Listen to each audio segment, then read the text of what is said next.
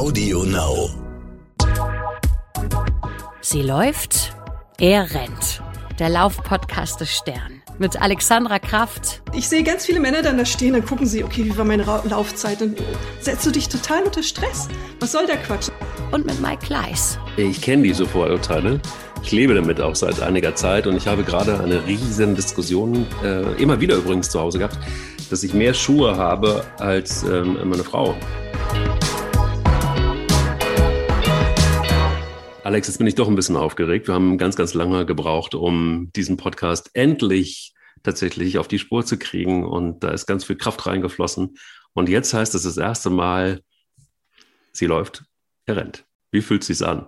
Es fühlt sich richtig, richtig gut an. Ähm, zum Glück hatten wir viel Zeit zum Laufen zwischendrin, um den ganzen Stress abzuarbeiten, den wir uns gemacht haben, bis das jetzt endlich auf den Füßen steht. Genau. Wie geht's dir?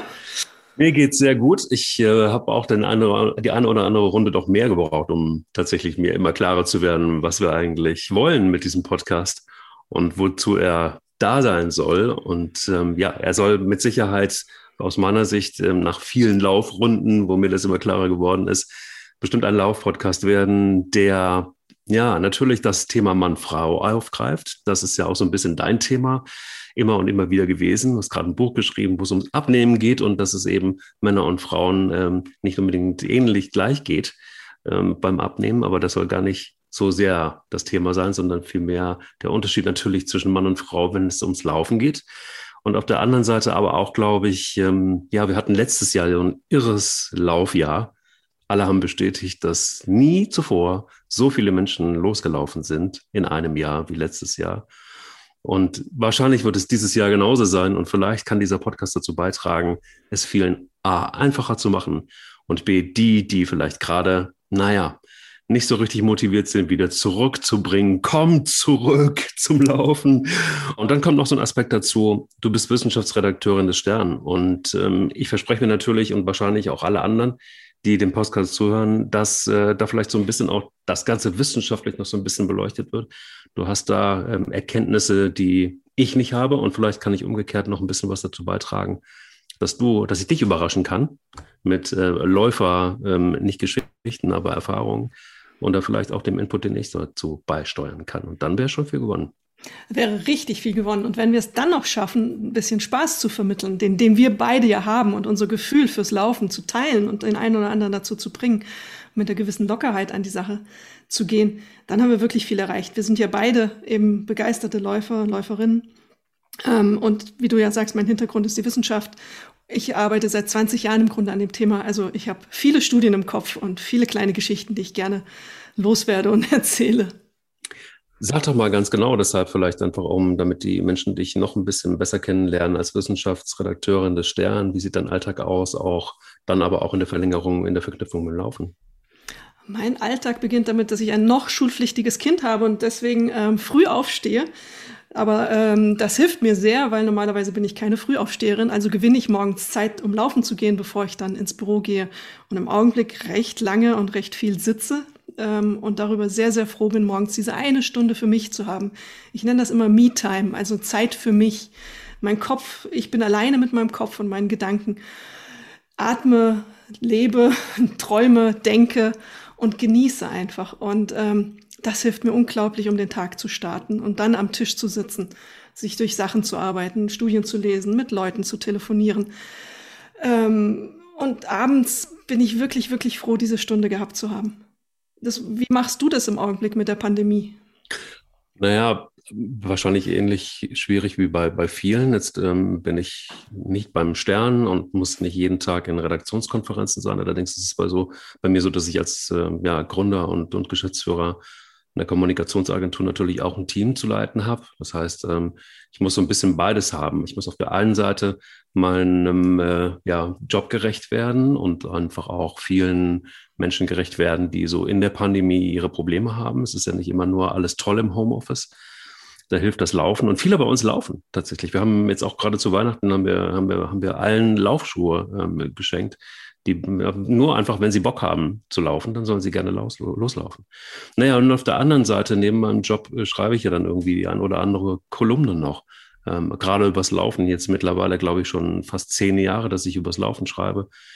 Und ähm, das mit, mit riesiger Freude und nicht deshalb, weil ich das so toll finde, Laufkolumnen zu schreiben, sondern weil man merkt einfach durch das Feedback, dass man vielleicht den einen oder anderen abholen kann, da wo er noch nicht ist oder wo er gerne hin möchte, nämlich ins Laufen zu kommen.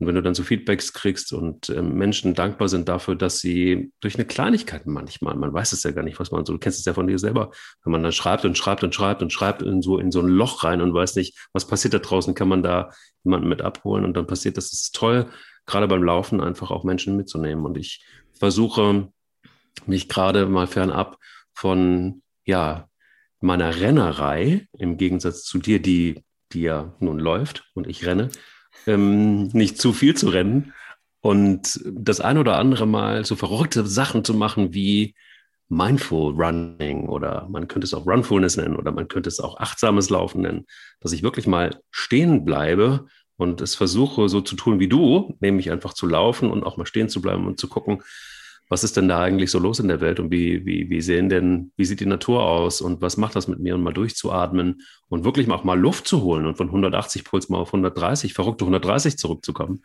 Das ist gerade so meine Challenge, äh, langsamer zu werden und auch mal zu akzeptieren, dass das Leben nicht immer ein Marathon ist. Da bist du aber ein typischer Mann, habe ich gerade am Wochenende in Vorbereitung auf dieses, ähm, diesen Podcast-Start gelesen, dass ähm, Frauen eben laufen für sich und ihre Gesundheit und für das Gefühl. Deswegen ein bisschen entspannter, auch bewusster laufen, stehen bleiben, nachdenken, was ich ja vorhin beschrieben habe. Und ihr Jungs das dann schon macht, weil ihr sagt, wir wollen die Leistung zeigen. Also Puls 180 ist für jeden ein bisschen hoch, muss man einfach mal sagen. Ja. Auch äh, würde ich auch jeder Frau sagen, mit 180 Puls, die äh, läuft, das ist nicht gut, das solltest du nicht tun. Da sind wir genau beim Thema. Er läuft, er rennt, sie läuft. Ja, sie läuft, er rennt. Und, und, und was ist eigentlich für dich da wirklich der Unterschied? Ich meine, das ist ein Titel des Podcastes ähm, äh, des Sternen, der natürlich ein bisschen provokant ist, aber es gibt diese Unterschiede ja. Wenn du jetzt mal beschreiben könntest, was sind die drei wichtigsten Unterschiede zwischen Männern und Frauen, wenn sie laufen? Abgesehen davon, dass du nun läufst und ich renne. Ich glaube, der Titel fasst es da schon ganz gut. Also drei, drei Punkte möchtest du wissen. Ähm, das, was du im Grunde gerade beschrieben hast, dieses, äh, die, ihr Jungs macht das, um euch zu messen, um Nein. es aus, doch, ganz klar. Ich kann dir eine, eine wunderbare. Doch, doch, doch, doch. Diese wunderbare Geschichte, die ich gerne erzähle an dieser Stelle, ist, dass ich an der Elbe, wir haben ja nicht viele Berge, aber wir haben den einen oder anderen Berg hier in Hamburg. Ja, stimmt. Ähm, an der Elbe laufen war und vor mir zwei Jungs waren, zwei Männer, Erwachsene, die ähm, langsam mit hochrotem Kopf einen, diesen kleinen Berg hochschlenderten. Dann kam ich von hinten, ich laufe eher langsam, aber eben so mein Tempo und bin das einigermaßen da hochgegangen. Und es war ganz klar, die sind völlig außer Atem. Die können eigentlich nicht mehr. Und dann kam ich, überholte sie und dann war es so, da sah ich im Augenwinkel, der eine schubste den anderen mit dem Ellenbogen an und dann mussten die wieder loslaufen. Da ging es um Leistung. Die wollten mich überholen, die wollten nicht von der Frau da stehen gelassen werden. Die waren oben an der Ampel, wo wir beide oder alle drei nebeneinander standen, völlig fertig. Kann ich gar nicht verstehen. Würde Kannst, mir nie passieren. Würde dir nie passieren. Und das ist das, wie ich Männer ganz, ganz oft erlebe. Das heißt nicht, dass alle so sind, aber die Tendenz geht dahin. Und Männer haben dann auch, das wäre mein zweiter Punkt, dieses Gefühl, ah, jetzt zieht's hier ein bisschen, das muss ich rauslaufen. Dieses einfach mal innehalten ja, können. Ja, genau. Unbedingt. Ja, man, wir laufen alles raus. Alles. Ihr lauft alles raus. Und das ja. ist euer Problem. Schau dir mal die Orthopädiepraxen im März an. Das ist der Monat mit den meisten Laufverletzungen. Da sitzen nicht so viele Frauen. Das ist ähm, voll voller Frauen, immer wenn ich da reingehe. Ja, ich sehe da nie einen Mann, nie. Vermutlich die Ärztinnen, meinst du? Ja, ach, stimmt, das sind die. das waren die. Ach, das waren die. Also dieses ähm, ein bisschen. Mit das rauslaufen will ich ja. Mhm. bisschen zu glauben, mehr hilft mehr. Das ist passiert ja auch diese ähm, Weekend Warrior nennt sich das. Die, die am Wochenende 20 Kilometer laufen, dafür die ganze Woche nichts machen. Das ist nicht gesund. Auf allen Ebenen einfach ah, nicht. Okay, deshalb. Hm. Ah, da war was, genau. Ja. Regeneration. Frauen machen das, die wir regenerieren. Ja. Also ja, wir regenerieren. Verrückt. Ganz eindeutig. Und der dritte Punkt, der mir auffällt, dass Frau, äh, Männer sehr, sehr gerne Gadgets haben. Also die beste Laufuhr. Da muss man beim Laufen immer dran rumdrücken. Ach, das ist doch jetzt Klischee. Kontrollieren, das. Das ist Klischee. Du hast auch eine, oder? Ich habe ähm, ja eine. Oder? Naja, vielleicht Wie viele? zwei. Ja, hm. ich war, ich, also mal, ja, das hat ja Gründe. Also ich habe drei. Siehst du, ich habe nicht eine mehr. Ich habe meine alle oh. aufgegeben. Oh. Weil man sich davon ablenken lässt. Ich sehe ganz viele Männer dann da stehen, dann gucken sie, okay, wie war meine Ra Laufzeit? Dann äh, setzt du dich total unter Stress. Was soll der Quatsch? Das geht dann aber auch über die Klamotten. Mir fallen so viele Männer im Augenblick auf mit niegelnagelneuen Klamotten, alles ganz, ganz schick. Während Frauen eher dann so ein bisschen das Sammelsurium tragen und bis über die Schuhe, die ganz, ganz teuer sein müssen und ähm, aufwendigst gepolstert. Das ist nicht immer das Beste. Hm. Das waren jetzt meine Vorurteile. Ja, das Schlimme ist ja, ich kenne diese Vorurteile. Ich lebe damit auch seit einiger Zeit und ich habe gerade eine riesen Diskussion, äh, immer wieder übrigens zu Hause gehabt, dass ich mehr Schuhe habe als ähm, meine Frau. Und das ist etwas, ähm, das kann ich ja so nicht unterschreiben. Ich meine, ich muss ja, wenn ich eine Laufkolumne schreibe, auch immer mal Schuhe testen. Und das bedeutet, ich, es wäre albern, wenn ich jetzt diese Schuhe, die ich getestet habe, wenn ich die jetzt alle wieder wegtun würde. Das ist aber ja Unsinn. Viel, aber wie viele hast du denn dazwischen noch gekauft, während du getestet hast? Naja, also man muss ja für, je, also wenn ich jetzt so viel laufe, dann, ich habe ja meine Lieblingsschuhe, dann laufen die sich ja relativ schnell auch wieder ähm, kaputt. Und deshalb muss ich regelmäßig auch Schuhe kaufen. Also es könnte denn eben passieren, dass ich auch neben den Testschuhen auch mal den einen oder anderen Schuh kaufe. Aber das, ja, was soll ich sagen? Es, man, es macht ja auch Sinn irgendwo. Und es, man, ja, ich rede mich um Kopf, um Kopf und Kragen. Wie viele Schuhe hast du denn? Sag doch mal eine Zahl. Würde das ist mir sehr unangenehm. Das ist mir sehr unangenehm. Das ist mir wirklich sehr unangenehm. Also ich würde sagen, so um die, mh, hm, naja, knapp 100 vielleicht. Um Gottes Willen, die haben ja ein eigenes Zimmer. Ja, das stimmt. Und das, ist, das gibt auch Diskussionen, weil man irgendwie, man, man, man hat nicht so richtig viel Platz mehr. Und ähm, ich habe sie aber im Überblick. Also ich kann dir genau sagen, welches Schuh, welcher Schuh wo steht. So, das ist, ist doch schon mal gut. Das ist total gut. Das ist total gut. Soll ich, dir sagen, auch, soll ich dir sagen, wie viele ich habe? Sag. Ein Paar für schlechtes Wetter, wenn es regnet, und ein Paar so zum Laufen? Nicht dein Ernst. Doch. Aber du bist doch eine Frau. Ja und? Oh Mann. Das ist ja. Das ist mit, mit Schubladen merke ich gerade, kommen wir nicht so richtig weiter. Oh, die ähm, passen schon ganz gut, finde ich. Ja. ja, ja. Also ich merke gerade, ich, ich äh, komme ein bisschen ins Schlingern, aber das liegt daran, dass ich mir nochmal Gedanken darüber machen muss, wenn du wirklich nur eins, einen für, für gute und für, für schlechtes Wetter hast. Das ist natürlich schon auf, ja, vielleicht sollte ich dann doch mal aufräumen. Das wäre eine gute Idee. Aber auf der anderen Seite, es macht doch sehr viel Spaß, im Schuhe zu sammeln. Wenn man verrückt auf die Idee kommt, es gibt doch mal Bedingungen, wo du einfach diesen speziellen Schuh brauchst, dann, dann macht es wieder Sinn. Aber mal fernab von den Schuhen, mit den Uhren, da komme ich ja gar nicht klar mit den Gadgets. Also, um das mal zu sagen, es ist ja nicht so, nur so, dass man da die Zeit ablesen kann, sondern da kann man ja auch Schlaf. Und jetzt komme ich, komme ich wieder. Du hast vorhin die Erholung angesprochen, Recovery nennt man das ja auf Neudeutsch. Und äh, es gibt Uhren, die zum Beispiel sehr guten Hinweis über den Schlaf geben, die dir genau sagen können, wie gut hast du geschlafen, wie schlecht hast du geschlafen, wie gut hat sich dein Körper erholt und ähm, ähm, müsstest du vielleicht mehr Erholung haben. Jetzt komme ich und sage, sie hat doch gesagt, sie, die läuft, hat doch gesagt, dass ihr Frauen was für die Recovery macht. Wenn ich jetzt was für die Recovery mache und einfach diese Uhr trage, dann ist das doch eigentlich was Gutes dass du auf deinen Schlaf achtest, perfekt. Und wenn du dazu ein Messgerät hast, fein. Aber das kann auch dazu führen, dass dann daraus neuer Stress entsteht. Weil wenn dir das Gerät sagt, dass du zwischen drei und vier nicht tief genug geschlafen hast, welche Folge ziehst du daraus für dich? Außer, dass du dich stresst, um Gottes Willen, ich habe heute Nacht nicht ausreichend geschlafen. Also das muss immer ein, ein, sich die Waage halten. An sich, dass du eine Uhr hast, finde ich überhaupt nicht verkehrt, wenn es dir hilft, alles fein. Ich bin aber mehr dafür, eben auch die Vernunft dann ähm, zu gebrauchen und auf sein Gefühl auch zu setzen. Äh, es gibt Dinge, die kann ich nicht verändern, wenn ich nicht tief schlafe, dann kann ich es nicht zwingen. Ich kann aber ähm, entspannt an der Elbe langlaufen, ohne drauf zu gucken, welche Rundenzeit ich gelaufen bin, weil es immer noch gesund ist. Es ist völlig egal, wie schnell ich gelaufen bin. Im Grunde kann ich nur sagen, Hauptsache ich bin gelaufen. Warum soll ich mir den Stress machen, jetzt zu gucken, wie viel schneller müsste ich noch laufen, um meine Bestzeit zu schaffen? Ich habe keine Ahnung, in welcher Zeit ich meinen Kilometer laufe ich, ja, interessiert mich bisher noch nicht. Und ähm, ich hatte das Gefühl, ich würde mir was aufbürden, was ich nicht will. Warum ist das so? Also warum, was sagt die Wissenschaft? Jetzt will ich es genau wissen.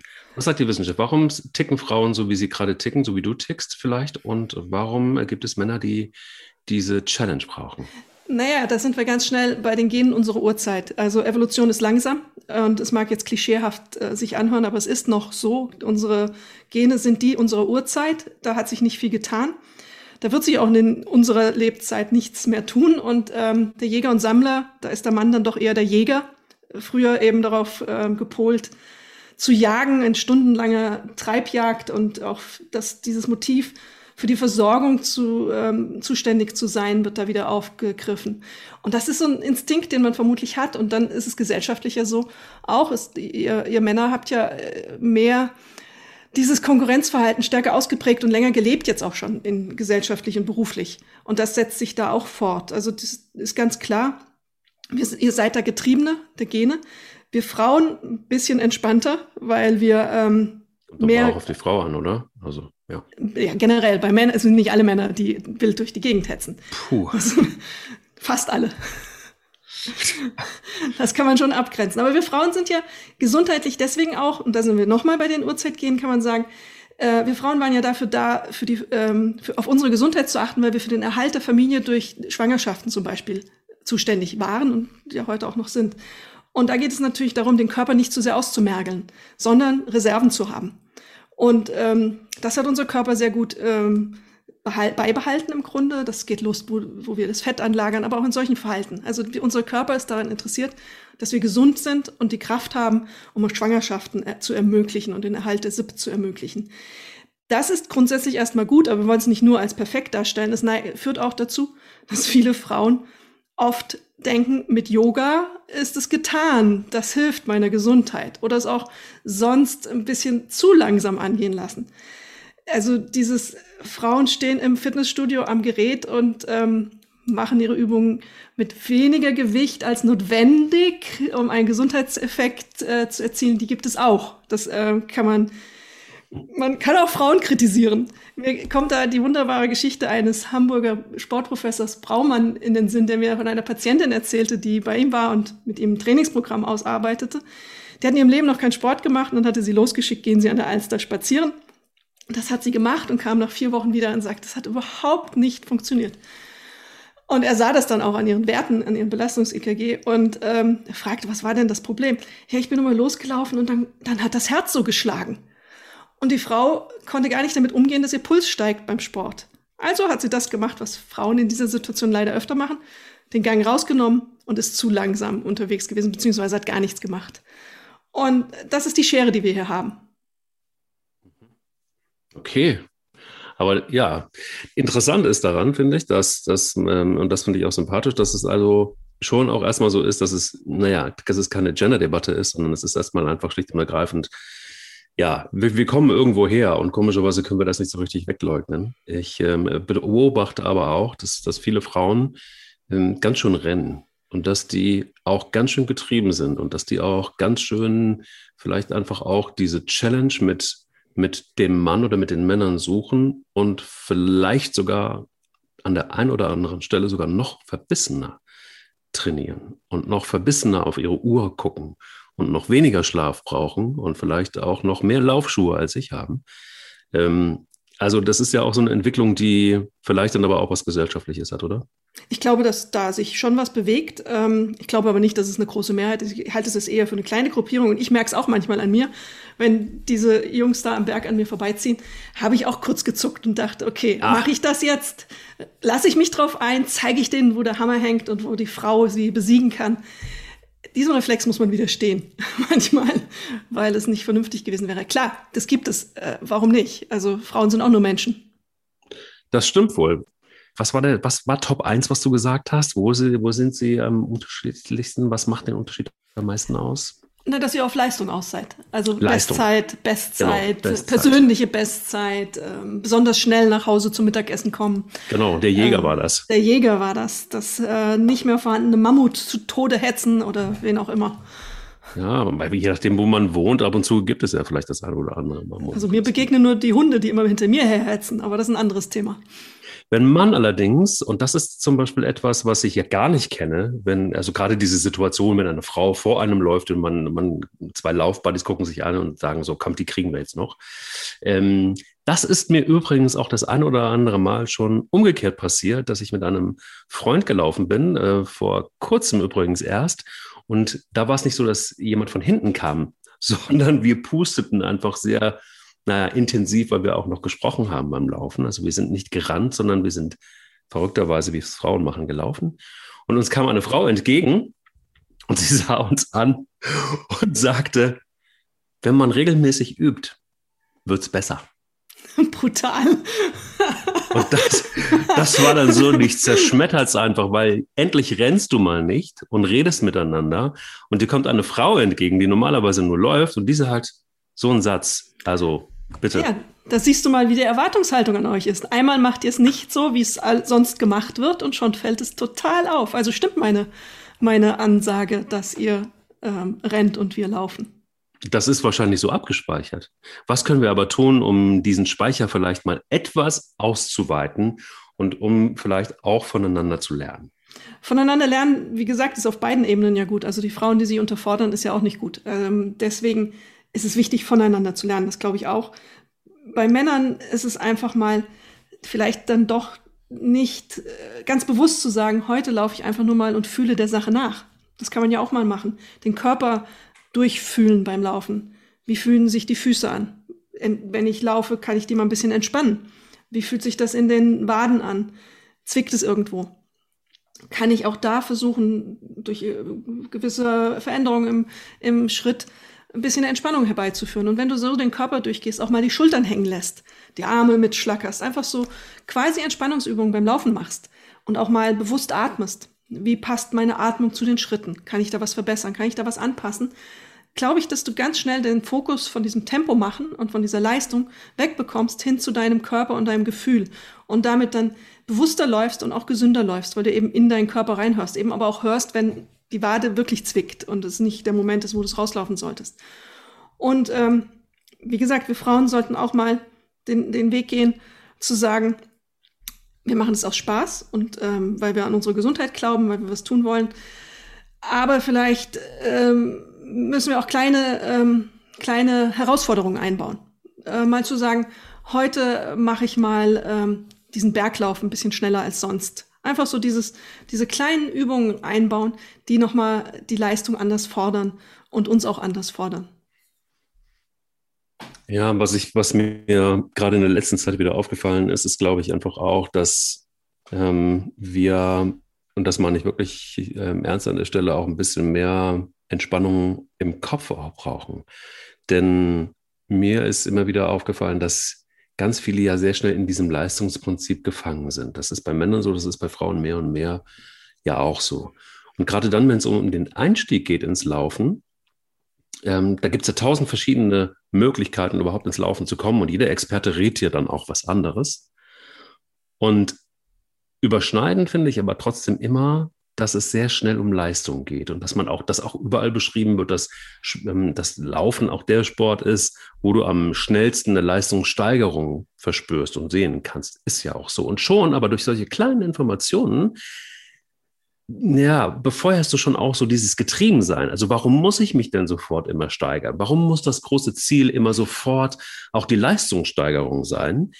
Ähm, erschließt sich mir nicht. Und da habe ich ähm, tatsächlich mal überlegt und ähm, mal zu schauen, was kann man denn Menschen wirklich guten Gewissens raten, mh, hm, wenn man dann was, was man mal was anderes machen will, als das Leistungsprinzip von, von vornherein zu befeuern, um ihnen, um sie gut auf die Strecke zu bringen. Und ich habe gedacht, es wäre vielleicht auch eine gute Idee, vom Wandern zu lernen.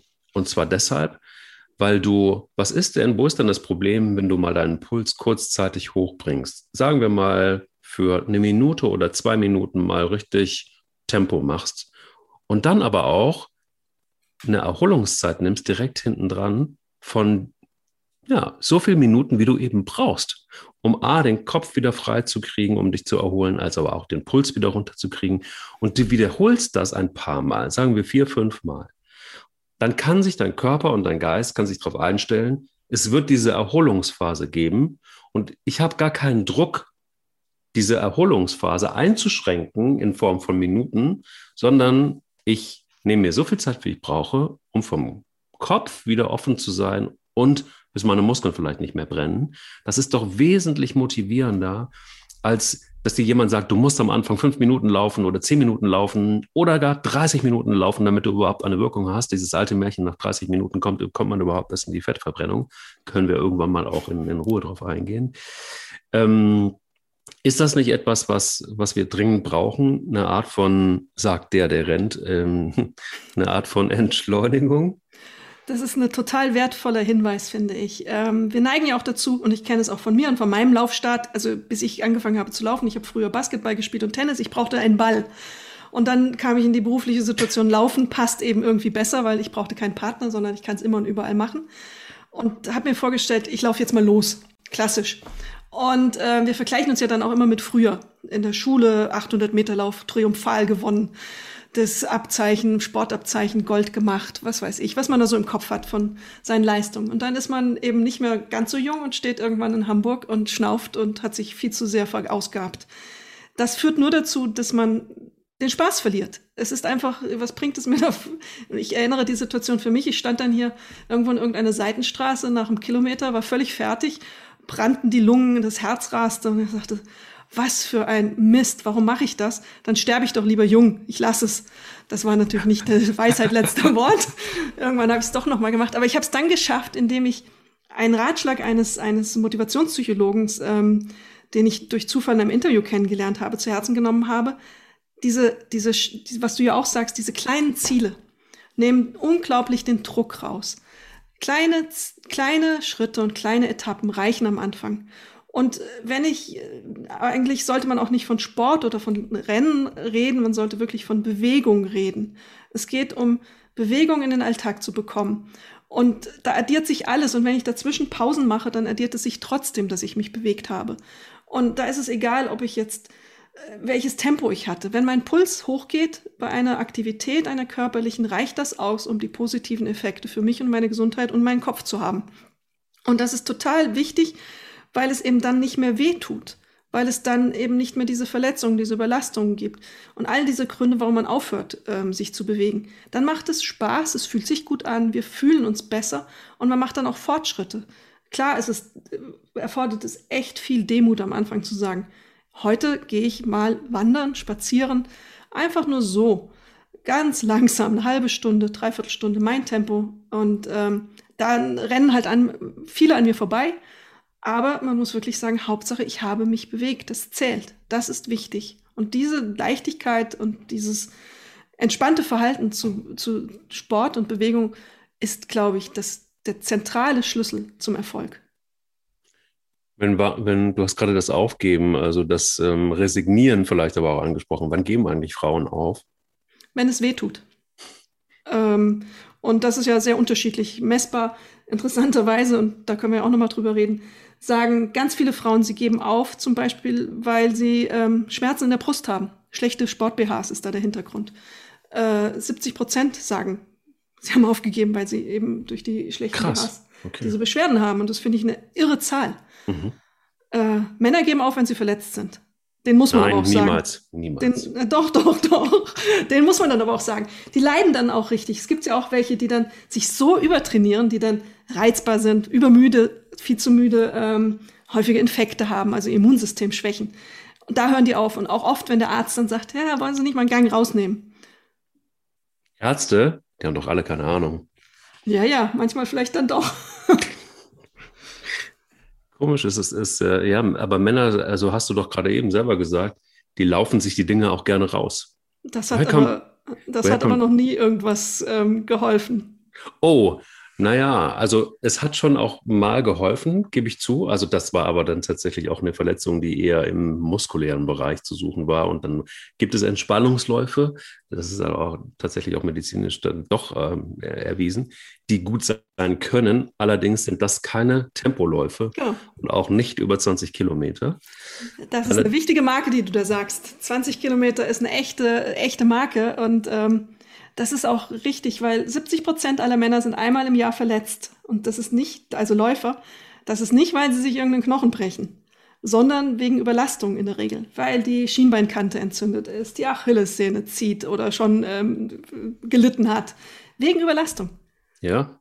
Ja, weil wenn, wenn du auch, wenn du jahrelang nichts gemacht hast zum Beispiel und plötzlich anfängst, ich gehe jetzt laufen, dann hast du einen Oberschenkel- und Unterschenkelmuskulatur, die nicht trainiert ist. Im Zweifelsfall knallen dann die Gelenke, Knie, große Gelenke so richtig schön aufeinander, wenn du dann zum Beispiel den kleinen Hügel hier in Hamburg runterläufst.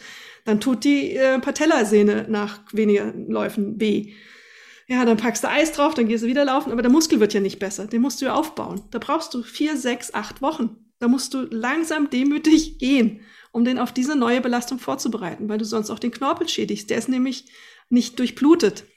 Er hat keine äh, Blutgefäße, den musst du richtig durchkneten und wieder weichkneten. Das passiert durch Bewegung erst. Also das siehst, das ist sehr komplex. Das, dieses einfach losrennen und Kilometer fressen hat noch nicht wirklich so richtig zum Erfolg geführt. Naja, es ist auf jeden Fall nicht nachhaltig. Also es gibt natürlich schon das, was Alexandra sagt, ist durchaus richtig. Es gibt Männer, die ähm, dann so unvernünftig sind, äh, dass sie trotzdem weiterlaufen, obwohl es weh tut. Und dann ist meistens auch richtig Aua. Ähm, Habe ich natürlich nie erlebt. Wie war das mit deinem Knie? Ja, doch. Ja, das ist die einzige Ausnahme, dass ich dann gedacht habe, nach einer Meniskus-OP, ähm, wo es eigentlich nur ein eingerissener Meniskus war, dass man dann nach der OP, äh, zehn Tage später nach der OP, dann wieder anfangen kann, auch zehn Kilometer zu laufen. Dann wirst du natürlich auch vom einen oder anderen Orthopäden groß angeguckt und gefeiert, so nach dem Motto, naja, wenn es dir gut tut. Dann sagt aber der andere Orthopäde, einer deiner besten Freunde, vielleicht nicht so die gute Idee, weil daraus eine Stressfraktur entstehen kann. Und du denkst, naja, mir doch nicht, also ich bin doch gut trainiert. Und dann passiert das, was ein Arzt sagt, nämlich dass eine Stressfraktur daraus entsteht.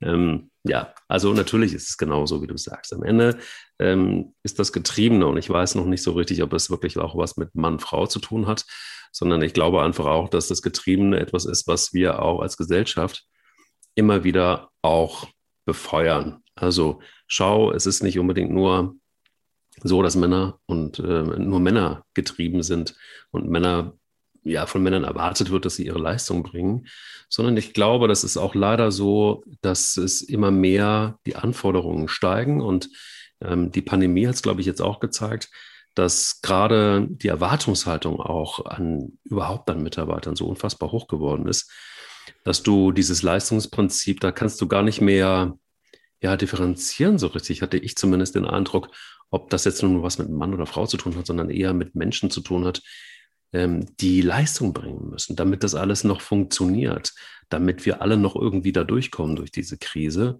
Und lass uns nur das letzte Jahr nehmen, was ja jeder von uns mehr oder weniger auch dramatisch erlebt hat.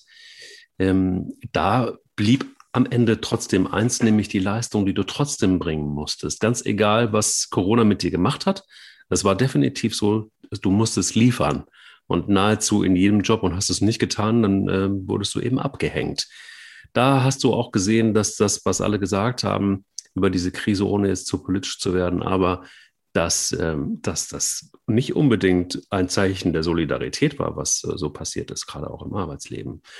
Und jetzt, und darauf will ich eigentlich hinaus, ist es eben so, dass dadurch, dass dieses Leistungsprinzip sich mehr und mehr und vielleicht auch im letzten Jahr mehr denn je eingeschlichen hat in die Gesellschaft, dass Menschen das auch mit dem Sport verbinden und auch so dieses Gefühl, nur dann, wenn ich was geleistet habe, wenn ich geschwitzt habe wie ein Schwein, wenn mir alles weh tut, ähm, dann habe ich was geleistet und dann habe ich auch das Recht auf Erholung. Ich glaube, das hat nicht unbedingt nur was mit Mann-Frau zu tun. Das glaube ich auch. Und wir erleben ja auch derzeit gesellschaftliche und berufliche Veränderungen, die sehr grundlegend sind. Äh, Frauen sind per se, kann man leider so sagen, die Verlierer dieser Pandemie auch. Für Frauen verändert sich, äh, haben überdurchschnittlich viel darunter gelitten, eben weil sie in diesen klassischen Berufen waren, die betroffen sind. Und äh, dadurch verändert sich auch in den Köpfen der Frauen etwas. Die Belastungen sind hoch, also auch die doppelten Belastungen, Frauen, Familie, Beruf. Ähm, da sind die Rollenmodelle in Deutschland ja auch immer noch sehr, sehr klassisch. Und dann hast du wirklich einen übervollen Tag, der jetzt noch eine Runde voller geworden ist, weil eben nicht mehr die Kantine ist und das Kind nicht in der Schule ist, sondern du eben auch noch den Haushalt nebenbei machen musst, neben deiner beruflichen Karriere. Und da irgendwann nicht das im Nacken sitzen zu haben, mal auspowern und richtig reinhauen und, und fertig und, und volle Leistung bringen und mal ein Tempo rauszunehmen, das ist echt schwer. Und ich glaube, dass es zunehmend Frauen auch schwerer fallen wird, natürlich. Ähm, ich muss mir manchmal auch sagen, wenn ich so einen vollen Tag hatte, jetzt musst du einmal durchatmen und einmal ruhig werden, bevor du laufen gehst. Weil wenn du jetzt in dieser Stimmung und dieser Haltung laufen gehst, dann übertreibst du es, dann tut es weh und dann hängst du irgendwie dann hast du zwar die Runde gemacht, die du sonst immer machst, aber viel zu schnell und du fühlst dich nicht gut danach. Deine, deine Muskulatur fühlt sich nicht gut. Du bist am nächsten Tag völlig ausgepowert, weil du eben die Reserven zu sehr ähm, beansprucht hast. Dein, du fühlst es einfach und ähm, das muss man beachten und da muss man sich sehr klar werden und, und sehr bewusst werden, bevor man losgeht, warum gehe ich jetzt laufen? Diese Frage sich einmal stellen und einmal innehalten und dann ähm, zu sagen, das ist mein Ziel heute und das ist meine Absicht. Und klar zu machen, heute laufe ich für mich und mein, mein, mein Wohlbefinden. Gerade vor zwei Tagen noch mit einer Mitarbeiterin gesprochen, die sehr viel zu tun hatte, ähm, wie wir alle bei uns in der Agentur. Und die sagte dann einen Satz, der mich zum Nachdenken gebracht hat, nämlich, der Tag war so voll, jetzt nehme ich mir diese eine Stunde und mache mal wirklich einen langen, langen Lauf, um den Kopf frei zu kriegen. Ähm, und das brauche ich jetzt auch und pack das jetzt irgendwie auch noch so dazwischen.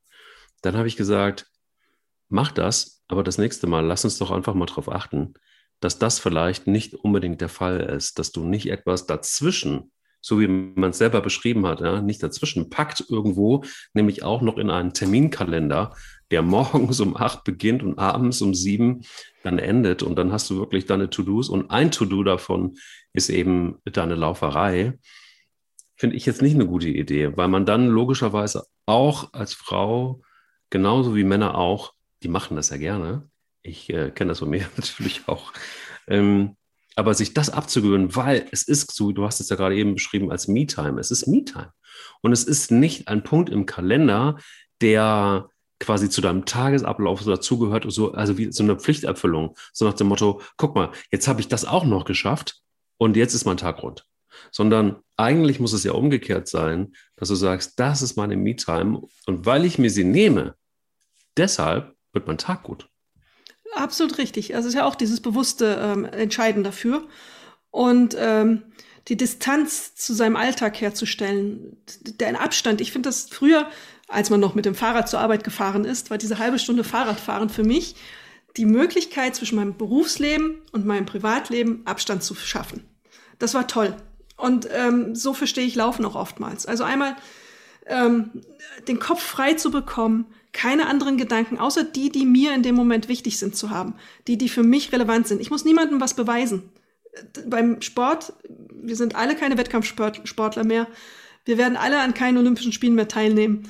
Was wir da machen, ist rein für uns und unsere Gesundheit und unser Wohlbefinden. Nichts anderes sollte uns treiben was habe ich davon, ob ich jetzt ähm, eine Bestzeit gelaufen bin? Was hilft mir das in meinem Alltag? Ich glaube nichts. Kommt drauf an. Es gibt viele Manager, die zum Beispiel das auch als Messlatte brauchen. Also die letztendlich auch ihren sportlichen Erfolg, ähm, die fest davon überzeugt sind, dass bist du sportlich erfolgreich, kannst du da Ziele erreichen, bist du auch zielstrebiger in deinem Job. Diese Gleichung gibt es durchaus auch. Es ist übrigens nicht nur was, was rennende Männer sondern auch laufende Frauen durchaus auch ähm, unterstreichen würden. Wobei das für mich natürlich etwas ist, das ist auch eine Entwicklung, glaube ich, die in den letzten Jahren zugenommen hat. Und wenn du einfach mal schaust, wenn man früher vor zehn Jahren einen Marathon gelaufen ist, dann warst du der Held. Wenn du heute läufst und du läufst keinen Marathon, dann bist du ein Jogger, aber bist kein Läufer. Also hier hat sich so ein bisschen was verschoben, was dann in der Verlängerung aber auch wieder so ein bisschen das Bild aufgreift, was ich gerade eben gezeichnet habe, nämlich diese Gleichung, bist du im Job erfolgreich? Naja, also Manager, Top-Manager, der muss natürlich auch Marathon laufen. Das gehört irgendwie auch mit dazu. Es gibt ja den einen oder anderen, der damit auch kläglich gescheitert ist, weil es ihn ähm, tatsächlich gesundheitlich auch zerschmettert hat dann am Ende des Tages, ne? weil das dann ein Turbo ist, der einfach deutlich zu viel ist. Ist das was typisch männlich, männliches oder würdest du jetzt auch sagen, selbst eine Frau, die läuft, der kann das auch passieren? Das kann auch eine Frau passieren, aber ähm, ich habe meinen Mann kennengelernt beim Hamburg-Marathon von nicht allzu langer Zeit. Der ist gestartet mit, äh, glaube ich, fünf Ibuprofen musste er nehmen, um überhaupt an den Start gehen zu können, weil er einen chronisch entzündeten Fersensporn hatte der hat halt zu viel trainiert und hätte eine Pause gebraucht und der erzählte mir dann die Geschichte, dass er nachts, wenn er auf Toilette muss, quasi erstmal kriechen muss, weil das geht nicht, das, der Fuß war nicht belastbar. Aber mit seinen fünf ähm, Ibuprofen war er eben startfähig und hat es dann auch geschafft in der Drei-Stunden-Zeit irgendwie, was man dann beim Mittagessen seinen Kumpels erzählen kann, wo man sich toll fühlt, weil der war auch ein Manager. Aber wenn wir ehrlich sind, reden wir von zwei bis drei Prozent. Schau dich doch mal um. Die Mehrheit ist doch wirklich, sind doch die jeder Männer und jeder Frauen. Ähm, du siehst es ja statistisch. Die Deutschen werden immer dicker, wir bewegen uns immer weniger im Durchschnitt das sind nicht so viele Leute. Das sind vielleicht die, die den Ton angeben und die, die wir wahrnehmen, weil wir sie toll finden irgendwie, aber irgendwie dann doch nicht. Die eben, das sind ein paar tausend, vielleicht ein paar hunderttausend. Aber es ist nicht die breite Masse und es ist nicht das, was uns weiterhilft, was uns gesundheitlich wirklich gut tut. Und das müsste ja am Ende unser Interesse sein. Weil äh, Thomas Wessinghage kennst du vielleicht auch noch, 500, nee, 5000 Meter Europameister ähm, im Laufen mit dem habe ich mal drüber gesprochen, der sagt den schönen Satz, 42 Kilometer am Stück sind an keinem Tag in deinem Leben äh, gesund, die zu laufen. Hat er doch einen Punkt. Warum muss ich mir das beweisen, dass ich 42 Kilometer ähm, laufen kann? Der, der das zum ersten Mal gemacht hat, ist auch tot umgefallen. Ja, das stimmt. Das sehe ich aber tatsächlich als jemand, der sehr, sehr gerne rennt, auch ein bisschen anders. Einfach deshalb, weil ich glaube, dass es schon cool sein kann, mit dem richtigen Training einfach ähm, so eine Distanz zu schaffen, einfach weil man, ja, weil man sich auch Dinge, und ich glaube, das ist in der Ur-DNA eines Menschen auch drin, sich selber etwas zu beweisen, finde ich erstmal total legitim und total auch gut, sich Ziele zu setzen. Die Frage ist, wie komme ich dahin? Das, das ist die entscheidende richtig. Frage. Und ich glaube, da sind wir vielleicht einfach auch, da sind Männer vielleicht einfach auch ziemlich dämlich, weil es viele gibt, die einfach auch einen Marathon laufen, so aus dem Stand und das als Mutprobe sehen zum Beispiel. Habe ich oft genug erlebt, wo du dann da völlig fassungslos bist und du denkst so, okay, ob das gut geht und dann meistens, und das war übrigens auch beim Hamburg-Marathon, habe ich am Start so eine Gruppe von Jungs gesehen, die das genauso auch announced haben. Und äh, kurz vor dem Dammtor war es dann so, also kurz vor Ende eigentlich, dass äh, zwei von denen kotzend ähm, in, in, der Seite lagen und überhaupt nicht mehr klarkamen und auch der Notarzt gerufen werden musste. Also das sind so dann so Auswüchse, natürlich Extremauswüchse, aber die Frage ist, wie komme ich denn, wie erreiche ich so ein Ziel? Und es gibt auch durchaus bei Frauen, und das habe ich einmal erlebt, wo du das mit den Ibuprofen erzählt hast, ähm, da gibt es also doch auch Frauen, die übrigens rennen und nicht laufen, soll es geben, die ähm, eine Ultramarathonläuferin, die ich in Südafrika getroffen habe, beim Two Oceans Marathon. Und die mir dann mit ihrem Mann, die waren eigentlich beide gleich dumm, weil sie gesagt haben, ähm, sie haben sich fit spritzen lassen, für, um den Marathon, um diesen Ultramarathon bestehen zu können, weil sie nichts anderes tun, als jeden Monat einen Ultramarathon zu laufen, also alles, was über 42 Kilometer ist. Das aber körperlich gar nicht mehr schafften und sie haben dann doch noch einen Arzt gefunden, der ihnen so viel Zeugs in die Knie gespritzt hat, dass äh, sie zumindest dann diesen Ultramarathon noch schaffen würden, um dann richtig zusammenzuklappen, wenn sie wieder nach Hause fahren. Das äh, ist auch erschreckend, wenn man sich anschaut, wie viele Menschen beim Marathon äh, regulär mit äh, Schmerzmitteln starten. Äh, das ist eine unglaublich hohe Zahl. Das wurde auch in Studien erhoben. Ich habe sie jetzt nicht mehr im Kopf, aber man ist überrascht. Man denkt ja, die tun alle was für ihre Gesundheit und das, es geht um die sportliche Leistung. Aber nee, die nehmen alle vorher gegen die Schmerzen, die sie haben werden, Ibuprofen und auch gegen die Schmerzen, gegen die Verletzungen, die sie schon haben. Um einen Marathon realistisch laufen zu können, da zitiere ich jetzt wieder meinen Freund Wessinghage, der sagt, brauchst du zwei Jahre. Ein Jahr, um deinen Körper darauf vorzubereiten und ein Jahr, um an deinem Tempo und an deiner Geschwindigkeit zu arbeiten. Dann bist du in der Lage, einen Marathon zu laufen. Die Regel ist aber, dass ganz viele Frauen, Männer glauben, nach einem halben Jahr geht's. Oder manche eben morgens aufstehen, ach, ich habe doch einen Platz erobert oder irgendwie eine Losung gewonnen hier bei Hamburg Marathon. Heute laufe ich mal und mal gucken, vielleicht komme ich ins Ziel. Das ist, ähm, das ist Arbeit, einen Marathon zu laufen. Dafür muss man was tun. Und dann ist es auch kein, kein Fehler, es zu machen, wenn man das einmal in seinem Leben als Projekt versteht und dafür ordentlich trainiert. Klar, aber wenn man das macht, um wem auch immer irgendwas zu beweisen und es dann äh, gegen jeden Trainingszustand, den man hat, macht, dann ist es ein Problem. Dann ist es richtig, richtig gefährlich und äh, schädlich auch in vielen, auf vielen Ebenen. Wenn wir sagen, sie läuft und er rennt, ist es dann etwas, was du als eine Challenge beschreiben würdest? Oder ist es eher etwas, was verbindet? Es kann verbinden, wenn man gemeinsam daran arbeitet. Da sind wir bei unserem Ausgangspunkt. Du hast am Anfang gesagt, was können wir denn voneinander lernen? vielleicht ist es ja das verbindende Moment, voneinander zu lernen, ähm, vielleicht mal gemeinsam laufen zu gehen. Du mit meinem, mit meinem Tempo, was vielleicht einfacher ist als andersrum, ich mit deinem Tempo. Äh, und einfach auch mal gemeinsam darüber beim Laufen zu reden, wie es sich anfühlt und warum man das jetzt so macht und äh, welche Vorteile das vielleicht haben könnte. Und dann versuche ich mal mit dir mitzuhalten und am Ende äh, sehen wir, wie wir uns danach fühlen. Das Bittere ist ja, dass und das ist wirklich so was Typisches, sie läuft errett. Wenn man, wie ich, dann das ein oder andere Mal mit einer Frau läuft, dann äh, glaubt sie nicht, dass nur weil ich eine Vorgeschichte habe und weil ich vielleicht ein bisschen laufen kann, dass es total viel Spaß macht, wenn ich, oder dass es stimmt, wenn ich sage, es macht mir total viel Spaß, mit dir zu laufen. Hm. Weil immer davon ausgegangen wird, naja, aber das muss doch für diese Menschen total langweilig sein, weil ähm, die Geschwindigkeit, die ich jetzt irgendwie als Frau laufe, ist doch für den, der rennt, irgendwie total langweilig. Ähm, was müssen wir dafür tun, dass wir da vielleicht einfach auch besser werden? Nicht nur diese Frauen, die diese Denke haben und ich, die, der dann irgendwie immer wieder aufklärt, sondern ist das vielleicht einfach ein, unheimlich unfassbar langer Weg und deshalb wird es diesen Podcast wahrscheinlich auch mindestens 30 Jahre geben müssen, damit wir da vielleicht ein bisschen äh, näher zusammenrücken und uns gegenseitig vertrauen und auch glauben, dass es vielleicht nicht immer so ist, dass es in Stein gemeißelt ist, dass sie läuft und er rennt. Ich glaube, dass es unglaublich viele falsche Bilder im Kopf gibt. Also dieses Bild zu glauben, man muss irre schnell laufen, um den Gesundheitseffekt zu haben. Das ist das Falscheste, was man im Kopf haben kann. Auf der anderen Seite gibt es dann wieder dieses Bild, um Gottes Willen, ich darf nicht zu viel machen, weil ich mir dann die Gelenke kaputt mache. Da ist in den vergangenen Jahren durch schlechte Studien und schlechte PR ganz, ganz viel Schaden angerichtet worden und ganz viel in den Kopf manifestiert worden. Und jeder hört ja auch nur das, was er gerne hören oder sie gerne hören möchte in dem Moment und pickt sich das dann so raus da muss echt Aufklärungsarbeit erfolgen und auch, auch ähm, dieses Prinzip, frag dich mal, warum machst du es, muss ich durchsetzen. Was willst du damit erreichen? Was bringt es dir? Worüber wir ja gesprochen haben, diese Me-Time, diese Erkenntnis kann, glaube ich, sehr, sehr hilfreich sein, wenn man einmal dazu kommt, ich mache es für mich und sonst keinen. Für keine Pestzeit, für keine Leistung, für keinen Kollegen am Mittagstisch. Ich mache es einfach für mich.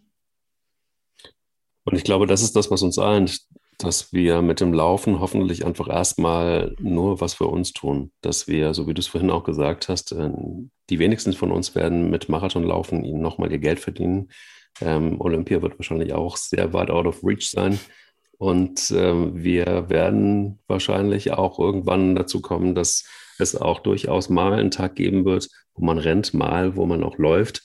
Allerdings, äh, das wäre mir tatsächlich schon wichtig, ist, dass man zumindest dann auch weiß, was man tut, wenn man es tut. Und eben auch das, was du gesagt hast, die Vorbereitung, das ist eben nicht so einfach. Und auch das ist zum Beispiel was, was ich bei Medien teilweise unerträglich finde, ähm, nämlich die Tatsache, dass äh, da so oft geschrieben wird, naja, nichts ist einfacher als Laufen. Man braucht nur ein paar Schuhe, man braucht eine Hose und man braucht vielleicht überhaupt eine Uhr. Alexandra Kraft würde sagen, scheiß drauf, freu nicht. ähm, äh, das ist zum Beispiel einfach was, was meiner Meinung nach überhaupt nicht stimmt. Es ist völlig egal, ob man eben läuft oder ob man rennt. Ich glaube, der Laufsport ist weitaus diffiziler, als man glaubt. Man muss es nicht unnötig kompliziert machen.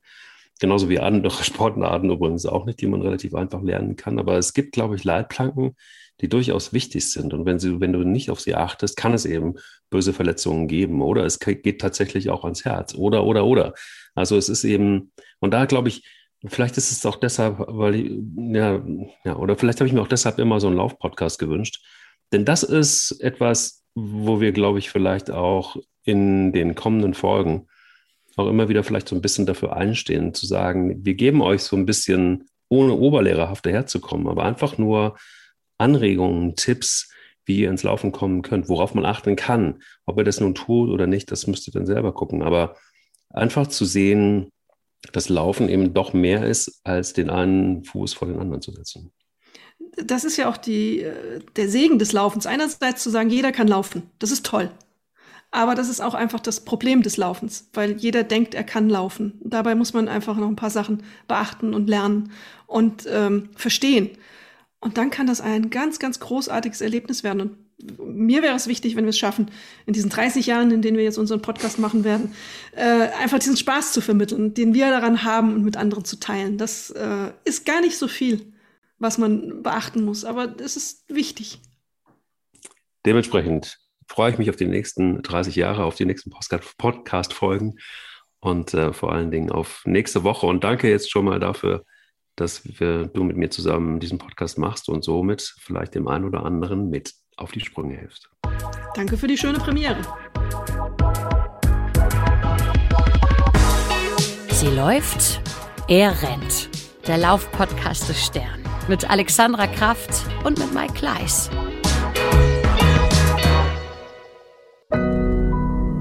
Audio Now.